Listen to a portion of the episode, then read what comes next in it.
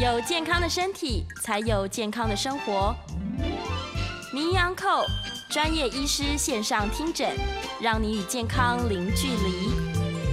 Hello，大家好，这边是九八新闻台，欢迎收听每周一到周五早上十一点播出的名医安扣节目，我是主持人米娜。今天的节目除了在这边可以收听之外，在 YouTube 频道也有同步有直播，欢迎听众朋友们都可以在 News 九八的 YouTube 频道里面询问相关的问题。我们在今天的节目半点之后，也会开始接听大家的 call in 电话，有任何相关的问题都欢迎打电话进来。先预告一下 call in 的号码是零二八三六九三三九八零二八三六九三三九八。我们今天邀请到的是台北医学大学附设医院乳房外科的杜诗新教授，杜医师好。哎，明娜好，各位听众大家好，大家午安。大家午安。我们今天要讨论的主题是乳房疼痛的猫腻，是我们这边邀请到杜医师来跟我们聊聊关于乳房疼痛哦。这边来第一个，这个 OK，好的。这边杜医师有就是帮我们整理了几个就是常见的相关问题，是，然后我们这边就真的也是，我刚刚有看一下，真的也是一般女性会常常遇到的问题，像是第一个是乳房疼痛能不能就是诊断乳癌？嗯，是是，答案当然是不能，不能是是，因为乳房疼痛的原因有很多嘛，是是，所以就没有办法就单一的那。一般女性其实多少都会有乳房疼痛的经验哦。嗯，我想每个女性呢一生之中或多或少一定有相关的经验。是。所以当她得到疼痛的时候，她常常就会觉得说，呃，这个应该没有关系。是。呃，这是人的心理呃正常的心态啦。也是有的人其实他对疼痛一段期间呢，他还是觉得说应该不会有事，因为他感觉是疼痛。那大家都有一个非常错误的观念，就是说，那那会痛就是良性，那不痛才会 才会有问题。是，但是这个迷失呢，会让你错过你诊断的正确性。对，那其实没有那么简单。我们乳癌的诊断呢，绝对不是用一个疼痛与不疼痛就有办法来跟你做确定的诊断。是这么简单的话，那么医生的理学检查、影像学的呃应用，其实也就不用了。所以这个答案很简单，乳房疼痛不能诊断为乳癌的根据。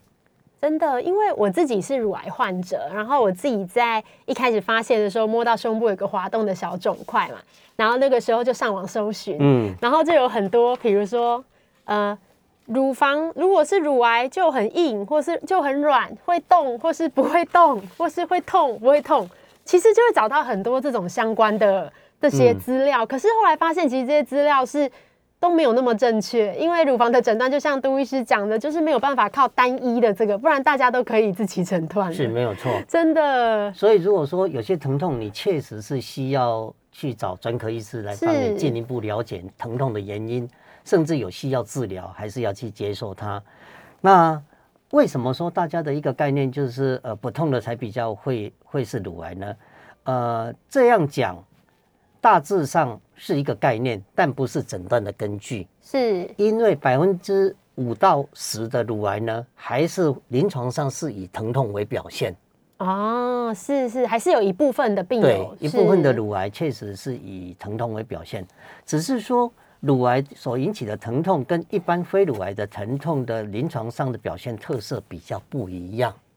那用一个很简单的想法。如果你今天得了乳癌，那么这个乳癌的病灶在乳房里面应该是一个定点性的地方。哦，是。我们不会说今天右边得乳癌，明天左边得乳癌，后天又右边某个地方又得乳癌，跳来跳去，跳来跳去啊，左痛右痛，一会儿上痛，一会儿下痛。是。那会有游走性的不定点的这种疼痛，大致上是安全的。哦，是。可是呢？如果你是乳癌相关引起的疼痛，由于它是乳腺结构的某一个地方的恶性肿瘤一直成长，甚至导致周边的组织的发炎坏死，那当然就会产生疼痛。哦，因此这种乳癌相关的疼痛的特色是乳房的某一个定点，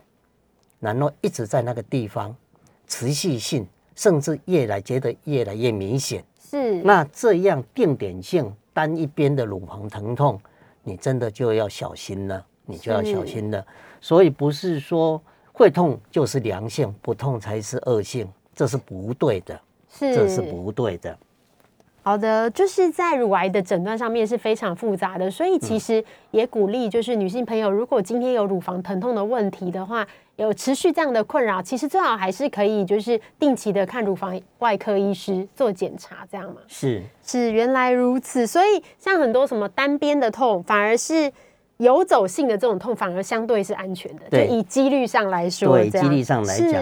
那一般疼痛也不一定需要治疗。那很多人其实忧心忡忡说：“我那我有一点疼痛怪怪的，会不会就是得乳癌？”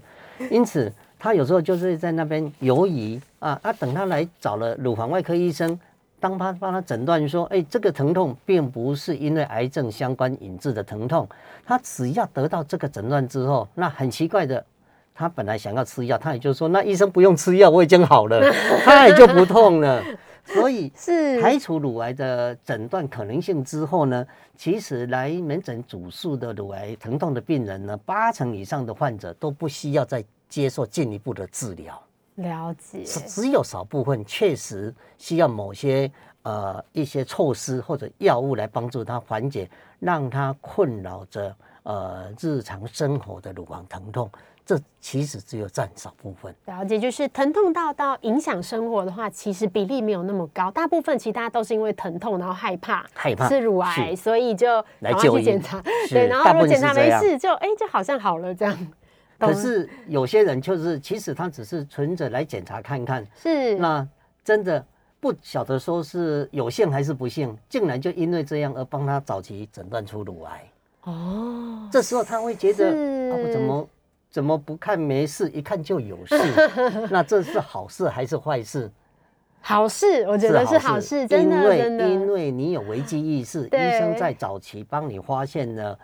怀疑的影像，结果经由组织的确认来帮你早期发现。是。那你今天不发现，其实几年之后它也是会现形出来。对。不过那时候的期数。跟现在就不一样了，是那你所投资的医疗资源，你所接受的医疗方法学，可能就更加的复杂，更加的冗长，对你来讲其实没有好处。是因为像乳癌治疗，像癌症治疗，就是早期发现、早期治疗，那乳癌很早的发现，甚至有可能不用做化疗，是透过荷尔蒙治疗就可以完成这样。对，这个比例还是蛮高的，蛮高的，有一半以上其实。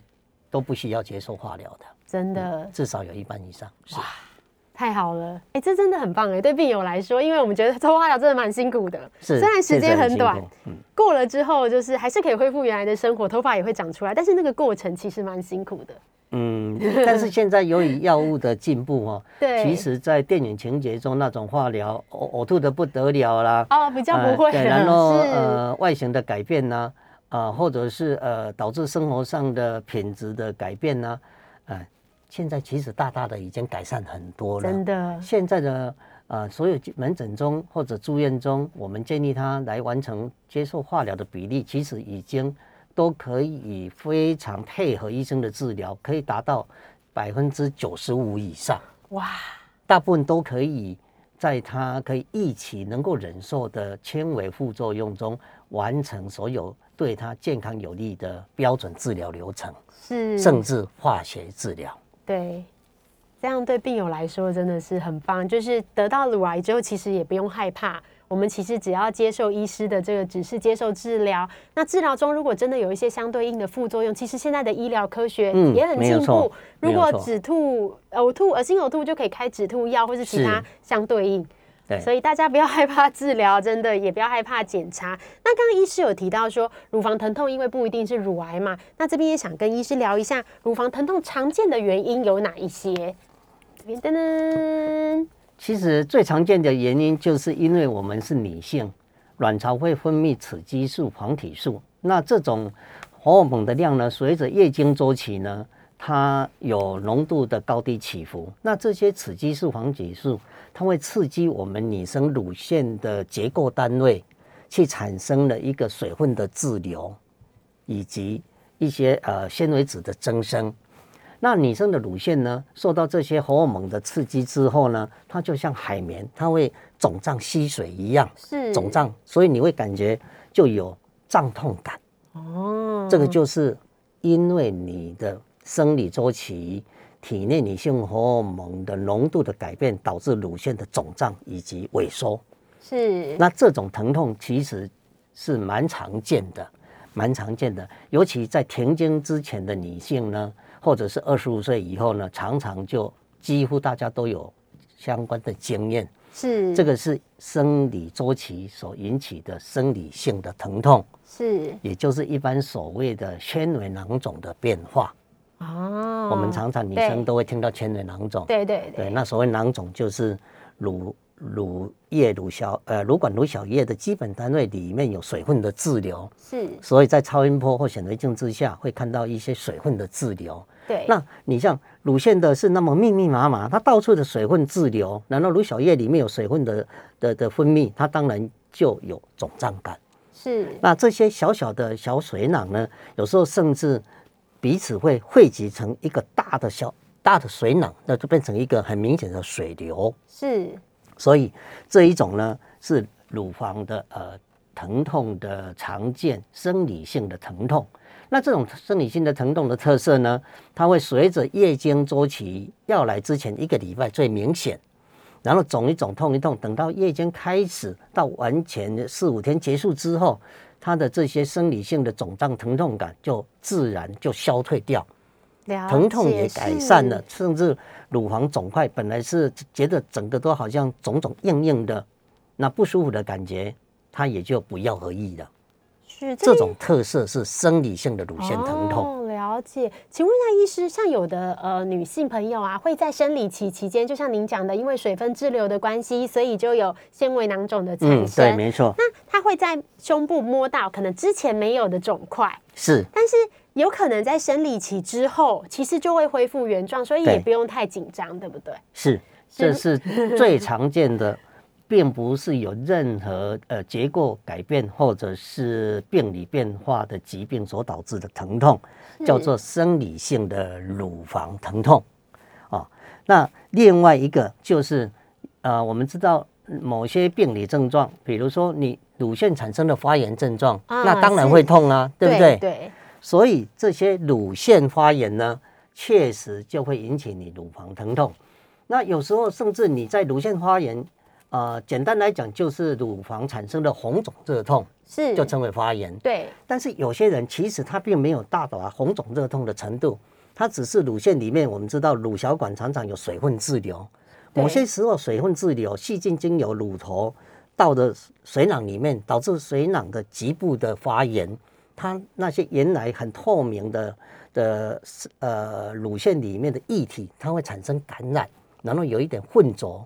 那这种情形的话，你的乳房可能在一夕之间本来好好的，怎么隔天起来痛，某个定点痛的不得了？哦，发炎型的，对，那就是小水囊有有并发感染。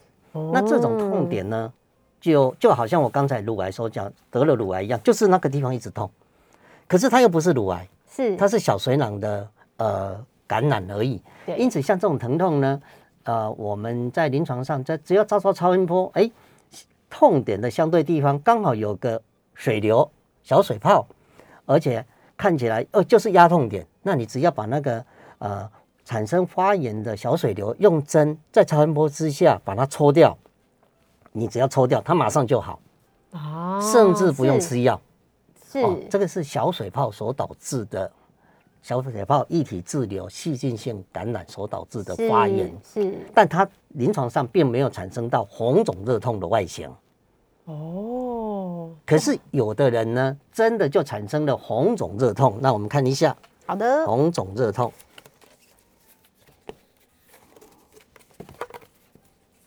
背面。嗯，这一张。好，应该从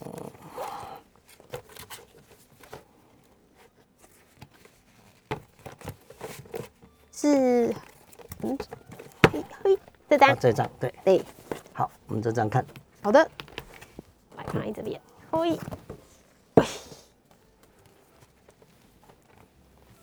看得到吗？可以，可以看得到。好，那像这样呢，乳腺呢，它由于在泌乳期，那常常是发生在第一胎。那由于乳汁啊滞留，细菌从乳头破掉了乳头的上皮啊，造成了乳腺的发炎，这是是泌乳性的乳腺炎。哦，那刚常常听对常常听到对，那刚开始你当然会很痛，对，那刚痛的时候你不一定会看到红肿热痛，嗯，可是等到它红肿热痛发炎形成之后，就变成这样了，这个就是红肿热痛。哦，这个是泌乳期的乳腺炎，是就是为小孩所导致的。那小孩常常会呃舔乳头嘛，那乳头上面它有时候会被受伤，尤其会产生菌类，那细菌就有可能带进来而产生感染，这个是乳腺发炎。是所以乳腺发炎也会导致乳房疼痛。是那像这种发炎呢，我们其实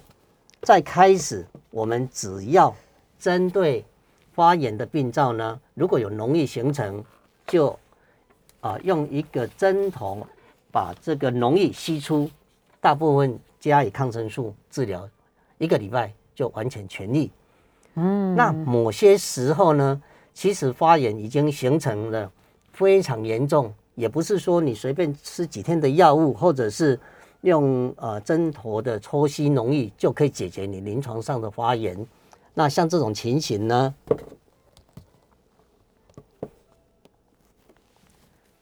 如果说你乳腺炎没有在及早就来利用口服的抗生素治疗，或者想办法把乳汁排空，最后它会变成细发性的细菌感染，那整个就变成脓疡的形成，甚至发高烧等等的菌血症等等，哦那就需要接受外科手术的帮助，需要对于脓疡做了切开引流、扩清的行为，这个时候才会缓解掉你的发炎。我们常听到比较严重的乳腺炎就是这种状态，对，就是这种状态，就是要住院呐、要手术的是。是是。哦，原来是对这样，还有嗯有时候呢，是有时候有些女生呢，其实她说，呃，可是我没有喂过奶呀、我没有生小孩呀、我怎么也会乳房疼痛，也会乳腺炎？是她也有有这样的的的经验。那像这一个女生来讲，你就看到他的乳头的一边，他在乳晕周围有一个脓泡，有一个呃瘘管的开口。那主要是他因为他本身常常吸烟，或者是他先天有乳头的凹陷，导致这些乳头上面的鳞状上皮长到乳管比较深层地方。是那我们知道皮肤会分泌角质层的皮质物体，那会把整个乳管塞住，塞住之后就会产生细发性感染。那身体为了要去抗衡这个感染，故意就会让皮肤在乳晕旁边产生一个瘘管脓疡，让让这些发炎的物质有办法引流出来。是所以有些女性呢，其实并没有生产，没有喂奶，但是她还是会持续的在乳晕周围产生一个乳晕下脓疡的发炎，是这个也是一种乳腺炎。所以乳腺炎并不是喂乳的妇女的专利只，有它有，对，它并不是专利，也有可能因为体质或是生活习惯而或者抽烟对，或者乳头先天有凹陷，了解，哦所以这是发炎相关的。是那我们是讲讲刚才所讲的生理性疼痛、乳腺发炎，那另外一个呢，就是小小的水流的感染，甚至呢，它没有感染也会引起你疼痛。那么各位看看，这个就是超音波之下的乳腺的水流，这个水流四五公分大，哦蛮大的耶，蛮大。所以这种水流呢，其实我们一般直觉说，哎，水流应该是软软的，可是有时候它胀得很大的时候，它确实摸起来很硬，哦，就比较弹性比较大坚硬，因为它胀哦是胀得很紧胀满了这样子，胀得很紧。当然，你乳房里面有一个撑的很大的肿块，那乳房的神经，女性都很敏感的，当然会产生挤压的肿痛。是所以水流大部分没不会有症状，可是如果一旦感染或者产当太大的巨大水流，像这一位，他当然就会疼痛。对，那这种疼痛，它也没有发炎，它只是挤压的症状。所以像这种，你只要将它疼痛的水流呢，用空针下去把它吸掉，减压，是它马上就不痛了。哦，等于是压力造成的对，压力造成的水流导致的疼痛。是那我们等一下再讲讲，嗯，一个故事给各位听。好啊 那我们先看看，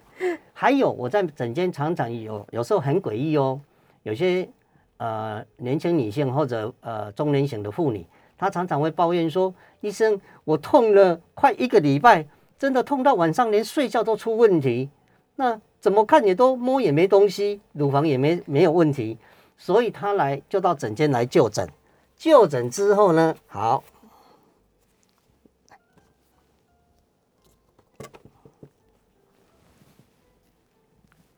我们帮病人做了理学检查，是结果呃，只要他把衣服一打开啊，真相大白。是，他的疼痛，各位看看，他左边的乳房上面是不是有小红点、对，有小水泡？是这个就是所谓的热神经的带状疱疹病毒感染。哦，导致疼痛是是，原来是但是它在皮肤病灶还没出来之前，你完全看不到，它就是病毒沿着热神经的侵犯，导致你热神经所分布的胸前单边的胸前会会有巨大的疼痛，会非常的不舒服。是那最后呢，等到它皮肤上面的疱疹皮肤症状出来之后，总算真相大白了。真的，谢谢。这个就是带状疱疹所 引起的乳房疼痛。那这位病人呢，我们看一下好医师，我们这边先保留这张图片，，OK，等一下下一段的时候，我要来继续来看。对我们这一段的这个节目啊，就是第一段节目就要结束了，我们先休息一下，在广告过后会接听大家的 call in 电话欢迎询、嗯 欢迎询问就是杜医师就是乳房外科相关的问题，那医师会为大家解答。我们的 call in 电话是零二八三六九三三九八八三六九三三九八。Hello，大家好，欢迎回到九八新闻台名医安扣节目，我是主持人米娜。我们今天邀请到的是台北医学大学附设医院乳房外科的杜世新教授。接下来我们会开始接听观众朋友的听那个 call in 电话。我们的 call in 电话再跟大家说一次是零二八三六九三三九八，欢迎可以 call in 进来询问问题哦。我们现在来收听就是接听第一位戴小姐的 call in。Hello，你好。呃，主持人你好，那个教授你好，哎，是戴小姐好，呃，我想请问一下，就是我那个生完小朋友，然后有那个哺乳，呃，大概快两年嘛，然后现在已经停了大概五年，也差不多停了五年，可是都还是会有分乳的，就是泌乳的分泌，然后有时候乳房两边都会有那种麻麻的感觉，那个不晓得正不正常哎、啊，对，一般哦，我们在停止喂奶之后一年内哈、乳汁会停止分泌，哈、就不会有一些自然产生的乳汁分泌。如果说你在停止喂奶一年之后还有持续的乳汁分泌，尤其是双侧，然后乳孔多孔的稍微一挤压就有乳汁跑出来，那这种乳汁的分泌呢，呃，虽然乳汁分泌跟乳癌不会有关系，但是跟内分泌的问题会有关系。最有可能，有时候是你去服服用药物，你用了一些呃一些呃助眠剂或者精神镇定剂，它就会导致泌乳激素的上升。那有时候是因为你的脑下垂体长了功能性的内分泌小瘤，它就会导致过多的泌乳泌乳激素的上升，那么呢乳腺就会双侧的分泌出乳汁。所以像你这种情形呢，呃，已经有五年之后停止喂奶，还有乳汁的出现，你就要看你的量。如果量还是呃稍微一挤压，同时两边好像都存在，那么你一定要去检测血中的泌乳激素的浓度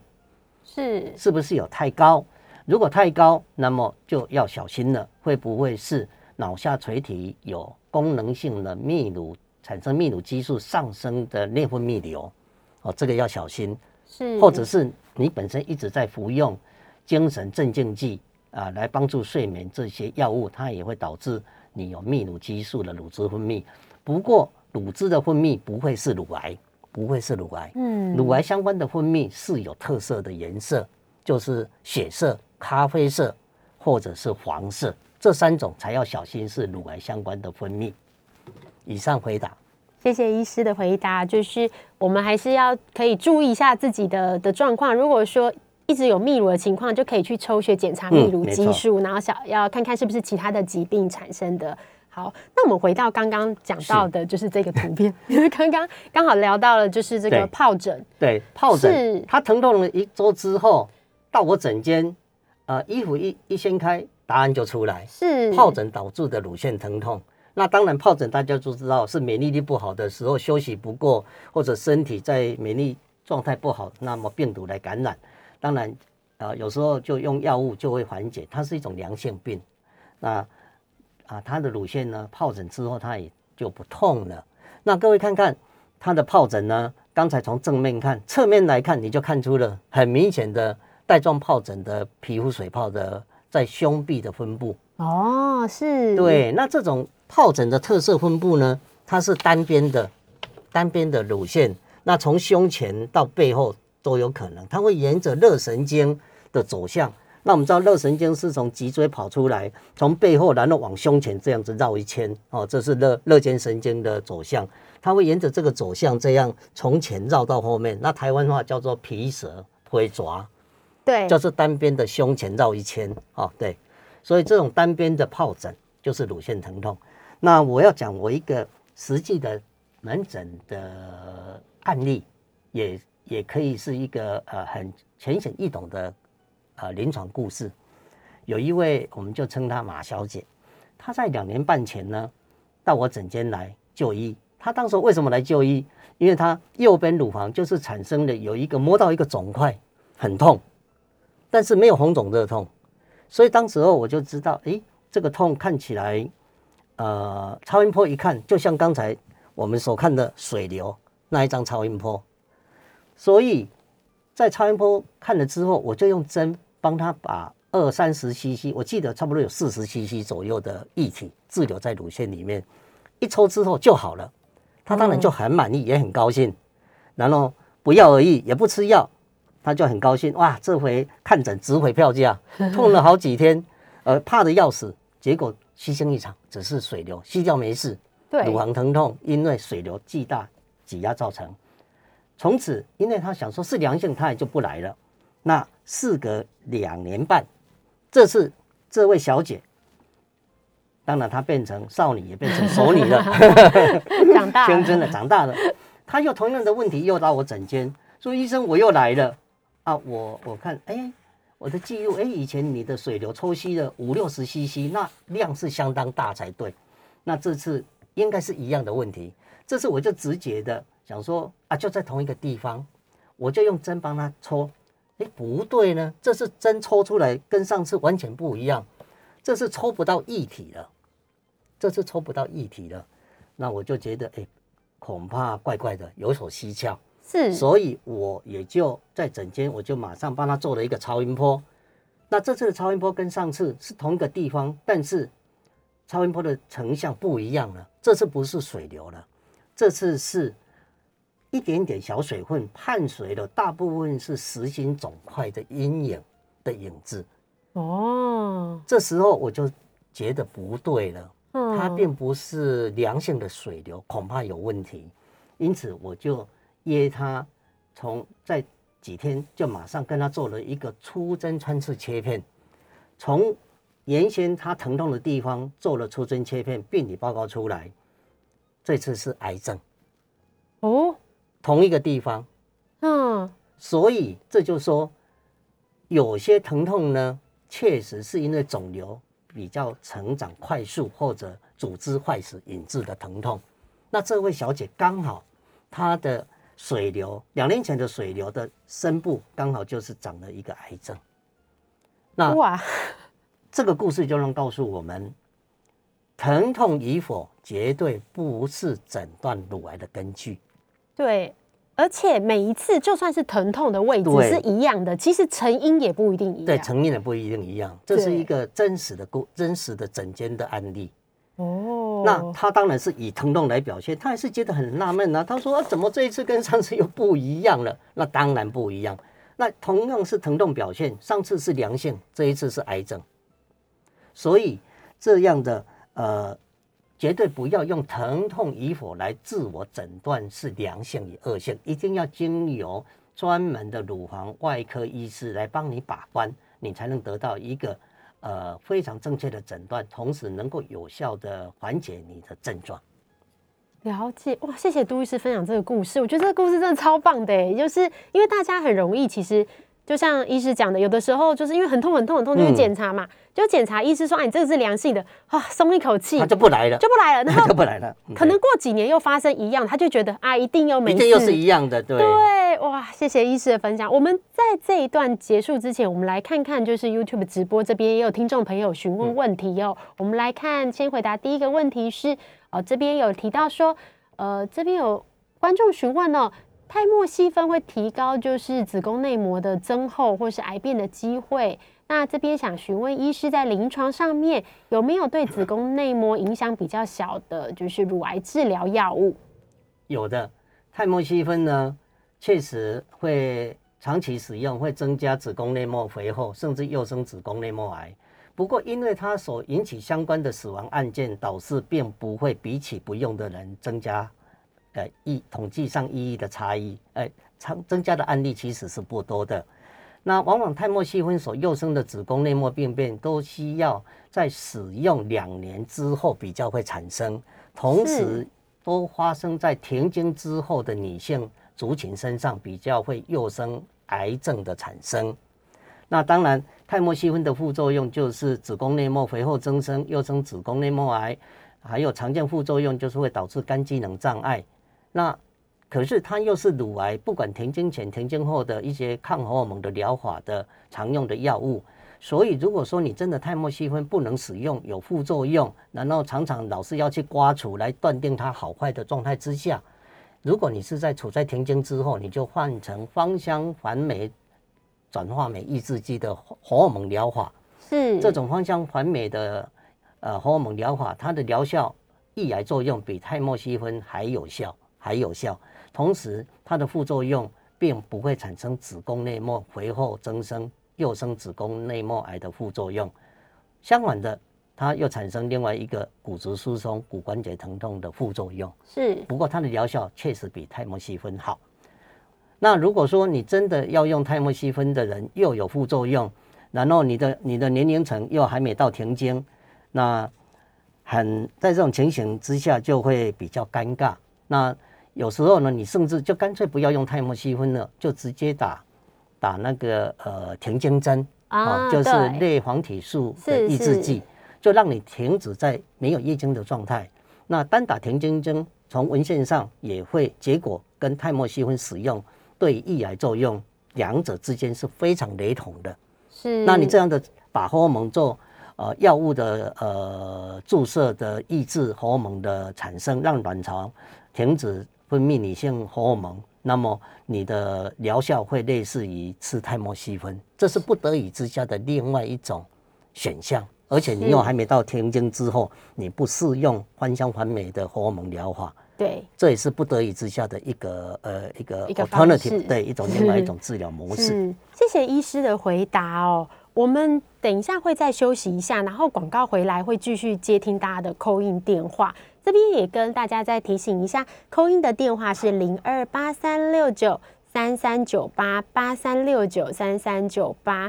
如果您是就是刚开始收听这个节目的听众朋友们，这边是九八新闻台，然后这里是每周一到周五早上十一点播出的名医安扣节目。我们今天邀请到的是台北医学大学附设医院乳房外科杜世新教授，欢迎大家可以扣音进来，然后询问就是乳房外科相关的问题。我们的电话是。零二八三六九三三九八，等一下来继续接听大家的电话哦。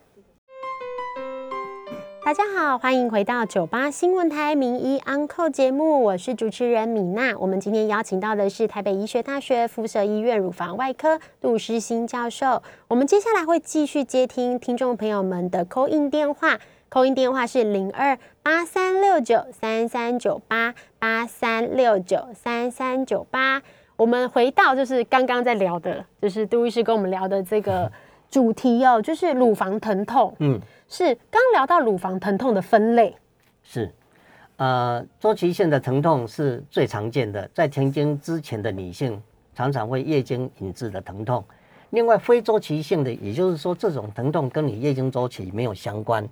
那没有相关不一定是病变，但是要小心非周期性里面的一个持续的疼痛痛点，在某个地方同时摸到肿块或者超音波看到有影像，那就要小心了。还有一种叫做不是周期周期性，也不是非周期性，常常是呃非乳房引起的疼痛，跟乳房本身没有关系的。比如有的人会在胸前肋骨、嗯，胸骨旁边的肋软骨那个地方，常常会有压痛，就是一种呃热软骨炎啊，这个是跟乳腺没有关系的。还有有时候你的乳房以前有切受过切片之后，对，它组织有切割，组织结构产生疤痕、纤维化在里面，也会引起疼痛。哦，是是，有的人是乳房撞击之后脂肪坏死，也会产生疼痛。那这种疼痛就跟你的月经没有关联，跟癌症也没有关联。那某些人呢，其实他本身有一些自体免疫性的疾病，或者是相关的肌肉、骨骼、神经的病变，那它会引起肌肉的疼痛，或者神经的疼痛，也会辐射反映到乳腺疼痛。甚至有的人是因为颈椎、胸椎的呃神经的椎间盘挤压疼痛，导致他的反反射性疼痛，痛到胸前的乳腺，这个都有可能。是，所以其实身体都是息息相关是的，的有可能会连带到就是痛在乳房的位置，但是不一定是乳房造成的。对，不一定是乳房造成的。哦，谢谢医师，哇，这样子大家大家都知道，就是如果乳房有疼痛的话，其实最好还是可以由乳房外科医师来诊断，会比较清楚。是是。好，好，那我们这边那大致上这是一个叮咛跟提醒。呃，如果你乳房疼痛来就医，当医生帮你宣布诊断非乳癌相关的疑虑之后呢，大部分都不药而愈，也不会觉得那么严重了，也只有约百分之十五的人需要治疗。治疗的对象往往是疼痛引起你睡眠品质的影响，或者是你日常的生活作息，甚至上班都感觉到不舒服那种情形，就要寻求药物的协助。那治疗的的药物呢？等一下我们再呃另外再跟各位做一点简介。是，原来就是有如果有影响到日常生活这样。我们在这个简介之前，我们看到就是这个 YouTube 的直播这边已经有蛮多听众朋友询问问题了，对我们来回答一个问题。这边看到，其实我有看到听众朋友们对于其实很大的就是乳房相关的问题，其实都会在于就是什么时候要去定期接受乳房超音波的这一个疑虑，就是如果没有乳癌的家族史的女性，那也得现在得到乳癌的也很多嘛，有没有建议医师以您的专业立场，就是大概几岁可以去做乳房超音波跟乳房摄影的检查？是乳房摄影的筛检呢，在国外是四十岁以上开始接受摄影的筛检，在我们台湾呢，是政府提供乳癌的筛检是四十五到六十九岁，每两年一次。啊，这是国情不一样，它的筛检的设定年龄层不大一样。是那乳房摄影筛检的对象，往往是要在乳腺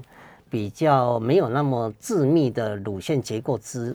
的对象，才是筛检的对象。是，所以乳房摄影往往是四十岁以后才考虑使用的检查仪器。那四十岁之前，难道乳房都不会有癌症或者良性病变吗？当然非常多。所以四十岁之前呢，所用所有的乳腺检查，基本上从判读有没有问题，甚至有一点点呃，虽然不是很标准的筛检功能，但是有筛检的的呃考虑的应用的的仪器，就是乳房超音波。是那刚才问了一个非常非常直接的问题：几岁以后需要接受超音波的检查？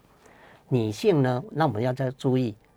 如果你没有任何症状，你只是想知道乳房有没有问题，那么在乳癌的发生年龄层呢是二十五岁以上开始慢慢的曲线上升，到六十五岁就骤然的下降。所以你在乳腺完成发育之后呢，呃，一般完成发育是在二十二十二岁左右，大概两二到三年，建议你做一次乳房超音波的检查。哦，乳腺完成发育之后，是，如果没有任何症状的话，没有任何疑虑，你只是想要看看有没有任何的问题，因为不管乳癌呢，刚开始是不可能被你摸到后有什么临床症状的，对很少，除非说它本身乳头已经出血，或者说乳头上面有癌症的湿疹，叫做伯爵氏乳头，不然你是看不到也摸不到的。所以这时候你要在临床没有任何表征，想要早期侦测这些呃病变的存在，不是超音波就是摄影。哦，那当然，高危险族群的人可以利用核磁共振检查，但是核磁共振检查它造价至少要两三万，它不是筛检的好武器，因为它的造价太贵了。对因此它用在高危险族群的特定的癌症筛检，比如说你有安吉丽娜·裘丽的乳癌，呃，BRCA1 的基因病变家族，但是呃你又没有接受预防性的切除，那么你在二二十五岁以后就会开始接受乳房摄影的筛检，然后甚至啊三十岁以后，呃二十五岁、三十五岁左右就开始又接受了核磁共振的检查。这个时候会把这些筛检呢，或者高高效率的筛检，提早在二十五到三十左右就帮你应用。哦，好的，那我们现在来接听一个 call in 电话，我们来呃，请李小姐。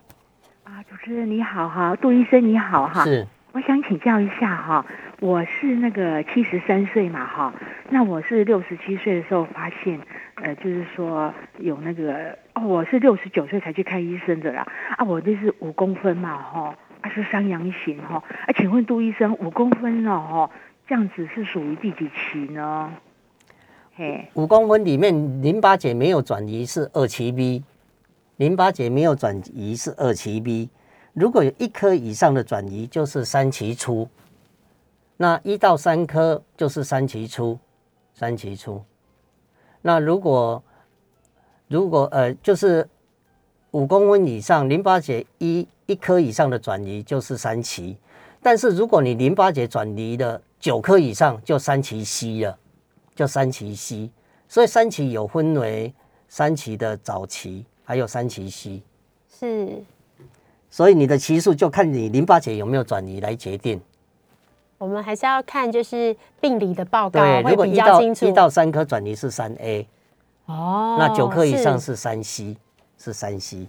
不管分三期期 C，不管分歧是什么，其实现在的治疗都蛮好的。对对，对都对对。我们都、嗯都就就是鼓励治疗这样子。医生，我们最后还剩一点时间哦，这里有一个药物的部分，我们可以来跟听众朋友们说明一下。没，错，药物的部分呢，大家可以说，呃，如果说乳腺疼痛真的困扰你，真的需要治疗，那么你可以使用夜间草油。是这是一种富含呃天然的饱和脂肪酸，它会缓解乳房的疼痛啊、哦。它由于它是植物性的提炼药品，因为它没有一般药物的副作用啊、哦，这个是比较温和的。那有的人呢，就局部先使用止痛药，看能不能因为是肌肉骨骼引起的疼痛相关的，如果没有效，局部注射副肾皮质荷尔蒙，也有这种做法。是还有就是可以用一种叫辽德膏，辽德膏其实就是一种类雄性素，来降低压抑你女性荷尔蒙的表现。因此，是辽德膏对于那种周期性的乳腺疼痛效果蛮好的。只是这种药呢，用了之后有它的副作用，常常会有一些呃，它会有荷尔蒙的改变所导致的呃毛发增生，比较女性会产生一些胡子等等的，哦所以这是个有它的副作用，是或者是用降低泌乳激素的所谓的抑乳素定。是那这种把泌乳激素降低，当然乳腺长痛就会缓解掉。不过这种药吃了以后，会有一些呃肠胃的刺激症状，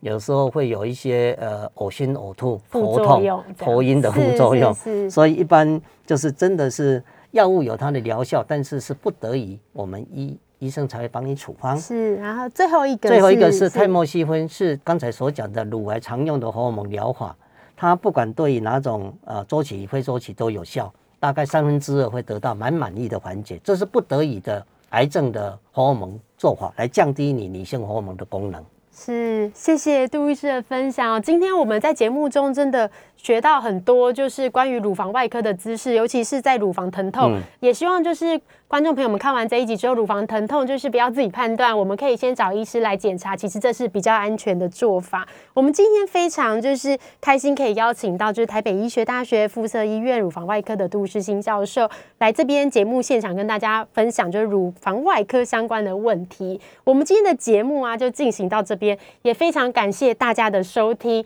那我们下次见。